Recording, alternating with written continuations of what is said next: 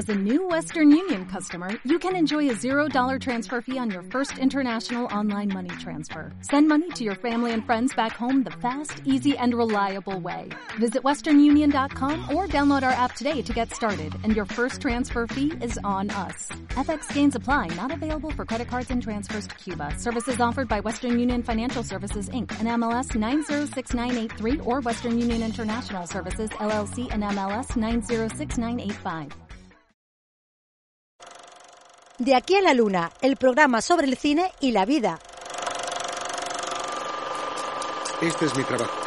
Algunos me conocéis como Brian o Taylor, pero aquí soy el agente 2. Hacemos patrullas básicas en Newton, una de las zonas más chungas de Los Ángeles. Distrito Newton, nena. El 13 de la suerte. Esta es el arma reglamentaria, una Glock 19.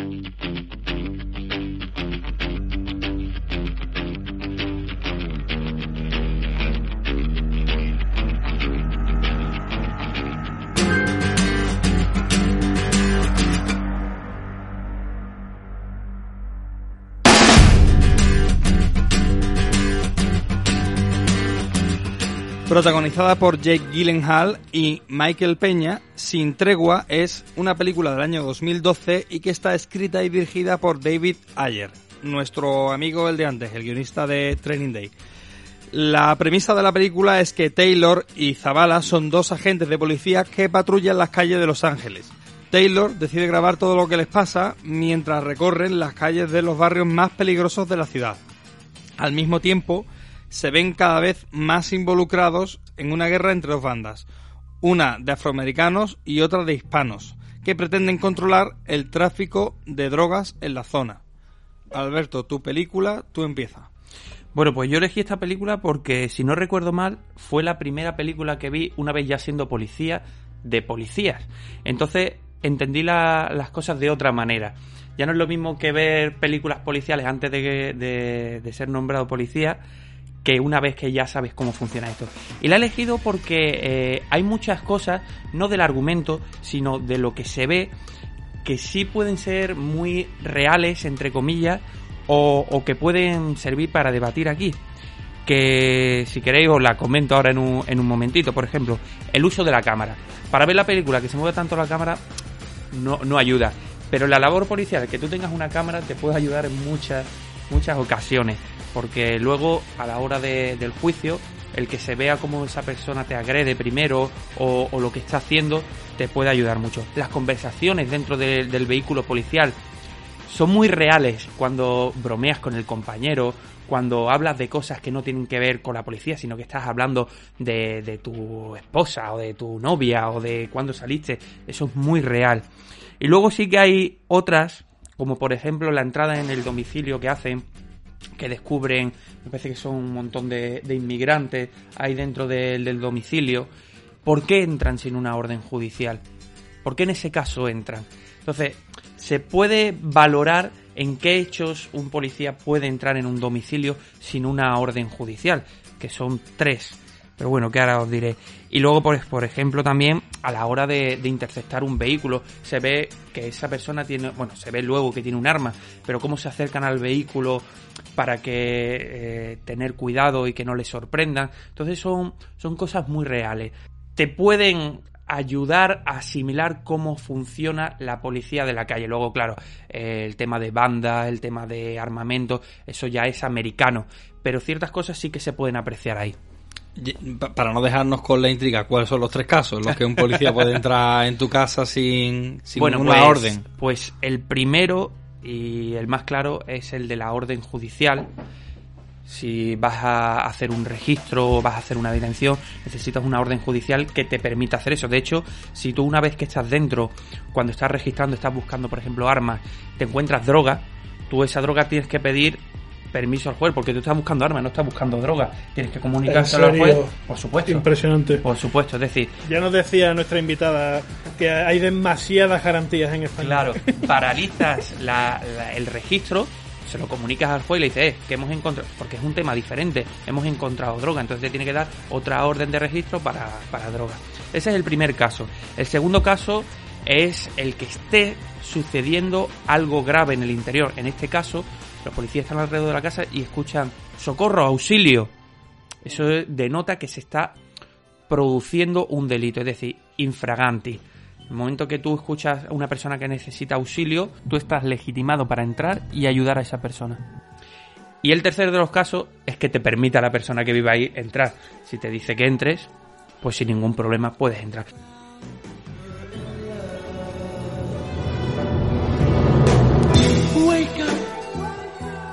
De hecho, esto eh, a, mí, me recuerda a una de las cosas que más- me parecen más locas del sistema judicial español, que es el problema inmenso de desalojar a un ocupa con plena conciencia de que mm, su, la vivienda es ilegal, pero que en el instante me han dicho incluso que si haces un agujero en la pared y metes una camiseta tuya y tienes propiedades dentro de, de un edificio, ya es tu hogar y la policía está completamente incapacitada para echarte, en fin. Esto, mm, ¿dónde entra en esto que acabas de decir? Claro, ese es un tema muy, muy polémico, que es el tema de las ocupaciones. De hecho, hay muchos mitos en el hecho de que, por ejemplo, una persona se cree que por irse a comprar el pan y cuando regresa a su casa hay una persona dentro que ya no se le puede echar y que se ha quedado con su vivienda. Hay que tener en cuenta que hay eh, dos delitos diferentes ahí. Uno es el delito leve de ocupación y otro es el delito de allanamiento de morada. Entonces, si tú, por ejemplo, te vas a comprar el pan o te vas de vacaciones y resulta que una persona cuando se mete en tu casa cuando tú vuelves y ves que está ahí dentro, esa persona no está ocupando tu casa, está allanándola. Con lo cual, la policía está legitimada en ese caso para entrar y no echar, sino detener. Está obligado a detener a esa persona y llevarla, porque es tu vivienda, es tu morada, es donde tú habitas. Otra cosa diferente es que tú sea tu casa, que tú la tienes para alquilar tú tienes una segunda vivienda, una tercera vivienda, que tú la alquilas a gente. Y resulta que en un periodo, un mes, dos meses, tres días, no la tienes alquilada y viene una persona, se mete dentro, mete sus pertenencias, como has dicho antes, y desarrolla actos de la vida privada. Por ejemplo, dormir. Un día después va, encuentra a esa persona dentro, llama a la policía y la policía te dice, no lo puedo echar, no lo puedo echar. ¿Por qué? Porque hay dos bienes jurídicos. Uno es el del derecho a tener una vivienda y otro es el de la propiedad. Y en este caso, el del derecho a tener una vivienda, un sitio donde dormir, está por encima del tener propiedades. Con lo cual no se le puede echar en ese momento. Tienes que iniciar un proceso judicial para poder echar. O sea, tú, tu casa donde tú vives normalmente, si tú te vas un mes y está ocupada, puede ser allanamiento, porque tú te has quedado sin casa, ¿no? también tienes derecho a dormir, digamos, pero tu casa de la playa, a la que tú solamente vas dos meses al año, no se consideraría allanamiento si te la ocupan en diciembre, por ejemplo. Si ¿no? la alquilas, no. Pero si tú la usas para ti, es allanamiento también. ¿Ah, sí? Por Ah, supuesto. pues interesante. Por supuesto, es allanamiento, porque es tu vivienda, tu segunda vivienda, pero tú ahí desarrollas también actos de la vida privada. No ganas, no tienes un beneficio con esa vivienda, la disfrutas tú. Con lo cual, ahí también se produce un allanamiento. Y lo de convertir vivienda, que esto yo lo he oído por encima en conversaciones y tal, no estoy seguro de cómo va, pero ¿qué convierte qué en vivienda? Porque me han hablado de, por ejemplo, creo que me pusieron este ejemplo y me pareció una locura, pero como me lo puso un guardia civil, pues yo me lo creí. Eh, que una tienda de campaña es una vivienda en la que no se puede entrar. Y digo, vamos a ver, o sea, eh, entonces, ¿hasta qué punto? Digo, o yo entro, por ejemplo, en una nave industrial, pongo un colchón y es mi vivienda ahora. Sí. Una cueva. Impresionante. Una cueva es tu vivienda. Una habitación de hotel es tu vivienda. Un, un coche puede ser tu vivienda. Lo que no puede ser, por ejemplo, tu vivienda es mm, algo sin paredes. Es decir, si no recuerdo mal, eh, cuando hay un, en la ley hay un sitio que define eh, lo que puede constituirse como morada y me parece que tiene que estar cerrado por, por todos los lados, al menos por tres zonas y una de entrada y salida. Siempre y cuando tengas una zona donde esté techado y cerrado, se considera vivienda. Con lo cual, si es tu morada, un policía no puede entrar, salvo en los casos que hemos hablado antes. Sorprendente, desde luego. Volviendo un poco a Sin Tregua, para renomar un poco con la película, ¿a ti qué te parece, Javi? Que sé que no te ha gustado mucho. No, Vamos a ver. Es que yo eh, tengo una serie de tengo una serie de problemas con la ejecución mayoritariamente porque es cierto que mm, para empezar este este director y guionista de la película que es David Ayer eh, se crió en, el- en, el- en la zona de Los Ángeles que se retrata en la película, y si no recuerdo mal es al sur de Los Ángeles, y mm, él mismo se describe a sí mismo como un chico blanquito que creció rodeado de latinos. Entonces, en cierto modo, él eh, tiene autoridad para hablar de estos temas y tiene autoridad para hablar de ellos con realismo. Incluso Michael Peña mm, declara en una entrevista que le gustó mucho que el director destacara la parte positiva de la herencia latina, que tantas veces se retrata, pues eso, como bandas y tal, ¿no? Y como violencia. El problema es que solamente hay un latino dentro de los márgenes de la legalidad en toda la película, y el resto no solamente son criminales, sino que se dedican a hacer cosas que no tienen ningún tipo de coherencia ni ningún tipo de sentido, como por ejemplo intentar asesinar a unos policías llevando una cámara para grabar los hechos. Digamos, a ver, una cosa es que tú quieras grabar un falso documental y otra cosa es registrar en vídeo asesinatos sin ningún tipo y además sin ningún tipo de justificación, sin ninguna clase de razón. Y yo te dejo eso, si quieres decirlo tú, en la parte de realización, que aunque sea cierto que la policía graba las cosas que hace, que David Ayer se basó en un amigo suyo que grababa su rutina en el coche pat- de patrulla, digo, lo de ir intercalando entre la cámara en mano y el- la narrativa es que no funciona. Con esta película pasan dos cosas. Primero, es una película que costó 7 millones de dólares, que es nada. Es ridículo, es cine independiente. Aunque a nosotros nos parezca un Aunque pastón, Grupo 7 costara la mitad, por aunque- ejemplo. Vamos, seguramente. Eh, bueno, creo que Grupo 7 costó 10, ¿eh? Me parece. No, no, no. Grupo 7 costó 3 ¿Tres millones millones y medio? 800 3 millones 800 mil y esta ¿Ah, sí? costó 7. Ah, no, calla, estoy confundiéndolo con La Peste. La Peste de Alberto Rodríguez lo- eh, costó 10 millones la primera temporada. He hecho ahí un cruce. Bueno, em, volviendo. Eh, Sin Tregua costó 7 millones de dólares, que no es mucho dinero. Entonces, no sé si por una decisión económica de producción o por un estilo artístico que quería buscar David Ayer, la película está grabada con diferentes tipos de cámaras.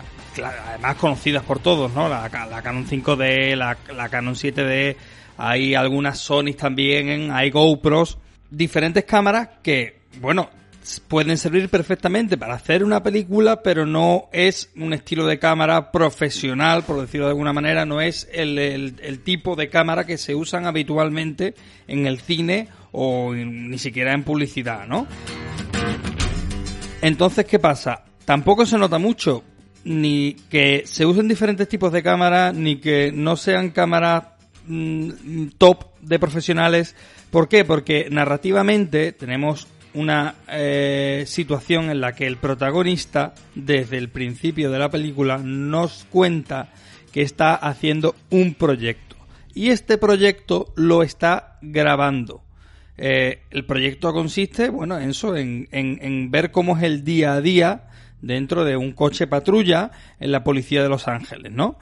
Eh, claro, eso da pie a que podamos tener en muchísimas secuencias el uso de planos subjetivos, principalmente porque estamos todo el tiempo viendo que este hombre carga con una cámara, ¿no?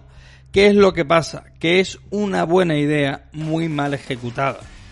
Está guay cuando pasa con los policías porque se explica en el guion, pero no tiene ningún sentido que los asesinos se graben a sí mismos cometiendo delitos, incluso delitos de sangre, ¿no?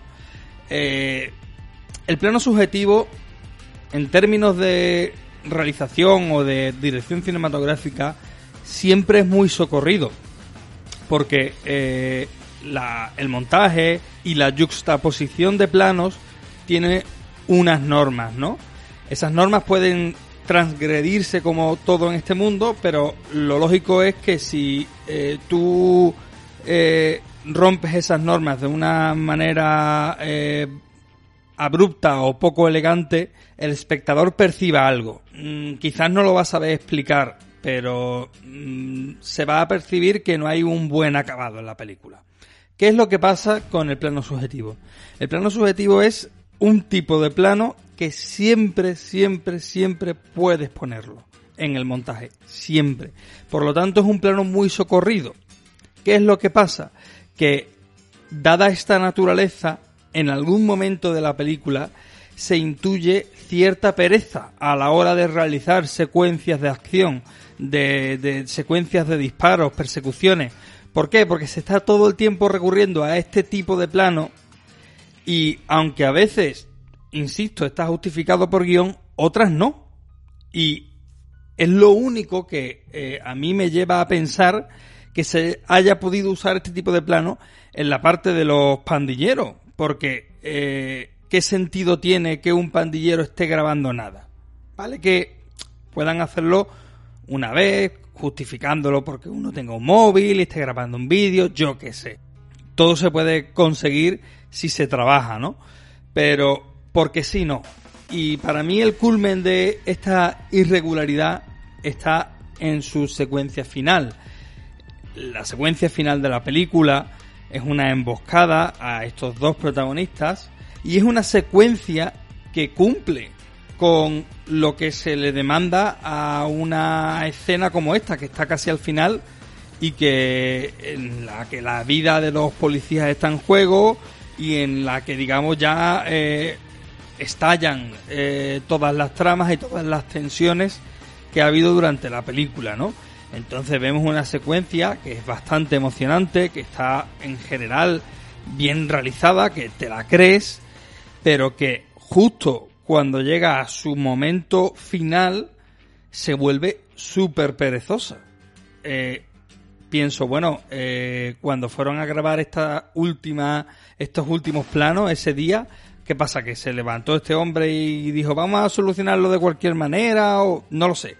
Se me hace súper perezoso porque está grabado todo como muy en cámara lenta, como con un efecto de arrastre para que veamos cada movimiento al dilatarse en el tiempo está grabado con un efectismo y con una simpleza que, no es propio de todo lo que llevamos visto en esta secuencia. Entonces aquí es cuando yo digo, de verdad, es el colmo de la irregularidad. Además, tanto de eh, realización como de guion. Porque los personajes se colocan ellos mismos en un callejón sin salida. Y lo hacen sin ningún tipo de coherencia y sin ningún tipo de justificación que, te haga a ti entender por qué están haciendo eso, Es todo un sinsentido en general. Y además la película tenía, peligro spoilers, la película tenía un final en la que morían los dos. ¿Ah, y que, como, tú dices, dice, puestos a, a ser realista y a ser... Eh, o sea, es que no es complaciente. Era un final que hubiera sido realmente duro Mm. que hubiera sido. eso es cosa de Hollywood, ¿no? Pero al final no, porque al final muere el latino, si, Si no recuerdo mal. Encima, al final muere el latino. Y si no recuerdo mal, se, porque esto se hace mucho, se testeó el primer final y lo consideraron deprimente.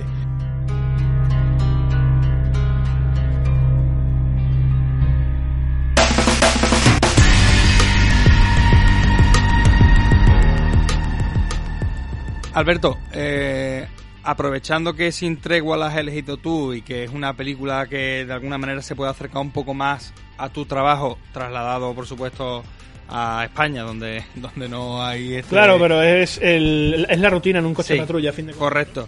Eh, ¿cómo, ¿Cómo es trabajar en una profesión donde expones tu seguridad a diario? Bueno, mira, eh, en primer lugar, ya hemos repetido varias veces que las películas americanas han hecho mucho daño a la labor policial. Es decir, tenemos días tranquilos, tenemos días más ajetreados.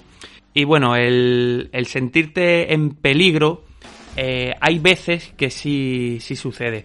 Por ejemplo, hay cosas curiosas, como por ejemplo cuando vas a una llamada de una disputa familiar y resulta que se pelean, por ejemplo, entre hermanos y tú estás, pues, mm, poniendo un poco de orden en la situación y ves como de estar peleándose entre ellos van hacia ti. Entonces, una situación de dos, uno contra uno, de repente son dos contra dos o dos contra uno. Entonces, eso sucede mucho. Yo sí que recuerdo una situación que no se me va a quitar de la cabeza, que el peligro no lo sientes en el momento, lo sientes después cuando analizas la, situación. Eh, recuerdo una llamada donde estaban robando en una, en una nave y dio la casualidad que mi compañero y yo estábamos, estábamos muy cerca. Entramos en la, en la zona del polígono y vimos como una furgoneta salía hacia, hacia afuera. Le dimos luces, intentamos detenerla y nos esquivó. Dimos la vuelta y automáticamente apareció otro vehículo que nos bloqueó. Nos bloqueó contra la, contra la pared. Eso quizás fueron segundos, 10 segundos, 15 segundos. En ese momento no lo sabes. Y la furgoneta escapó. Y otro vehículo policial fue detrás de la furgoneta. Continuamos la, persecución cuando nos desbloquearon y vimos como una persona salía por la ventanilla trasera y nos enseñaba algo con la mano. En ese momento no sabes lo que es. Recuperamos la furgoneta, eh, recuperamos lo que habían robado y luego vimos las cámaras de lo que había sucedido. Resulta que en esa empresa donde habían entrado a robar, antes de entrar a robar, una persona se quedó vigilando y se vio cómo sacaba una pistola y la cargaba. Si esa persona cuando nos bloqueó hubiera querido acribillarnos ese momento, lo podría haber hecho perfectamente. O quizá posiblemente lo que sacó por la ventana y no aprecié lo que era fuera una pistola. Entonces, el peligro no lo sientes en el momento. Eh, la adrenalina, eh, la situación, a veces no te permite casi ni, ni, pensar. Reaccionas por experiencia, por, por, lo que has aprendido poco a poco.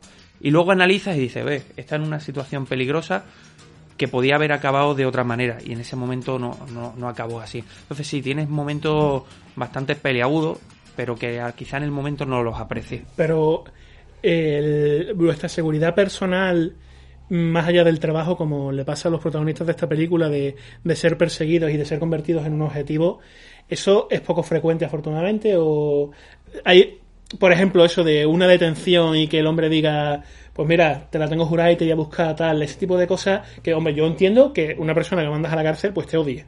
Pero digo, ¿qué posibilidades tiene esta persona luego de, decir, pues voy a buscar venganza? De encontrarte, vamos. Claro. Sí conozco casos de compañeros, de gente con la que han intervenido, que luego se la han encontrado de, de paisano y les han dicho algo o han tenido algún rife y rafe. Personalmente solo he tenido un caso en concreto de un, un como hemos hablado antes, que tras una intervención eh, me amenazó de, muerte. Esa persona se, se, la detuvo y posteriormente fue, pues me la encontré. Me la encontré por donde vivía y, y me la encontré viniendo hacia mí ensangrentado, con ojos de loco y sin camiseta, corriendo hacia mí. La casualidad que posiblemente lo que estuviera es con el mono o, quién sabe lo que tuviera y, se dio la vuelta y, no, no me hizo nada. Sí que durante un trayecto estuvo rondándome, pero yo estaba totalmente pendiente de él por si pasase algo. Salvo esa ocasión, te encuentras a gente con la que has intervenido y o se apartan o, incluso algunos te, te saludan y, poco más. Pero sí sé que hay ocasiones en las que puedes tener problemas por, por trabajar en la calle, por enfrentarte a este tipo de gente. ¿Alguna vez has tenido que usar el arma? No, no, y esperemos que nunca tenga que usarla. La usamos pues para el plan trimestral de tiro, porque tienes que mantenerte actualizado por si algún día la tienes que usar. Pero eh, de momento no, no he llegado a usar el arma nunca.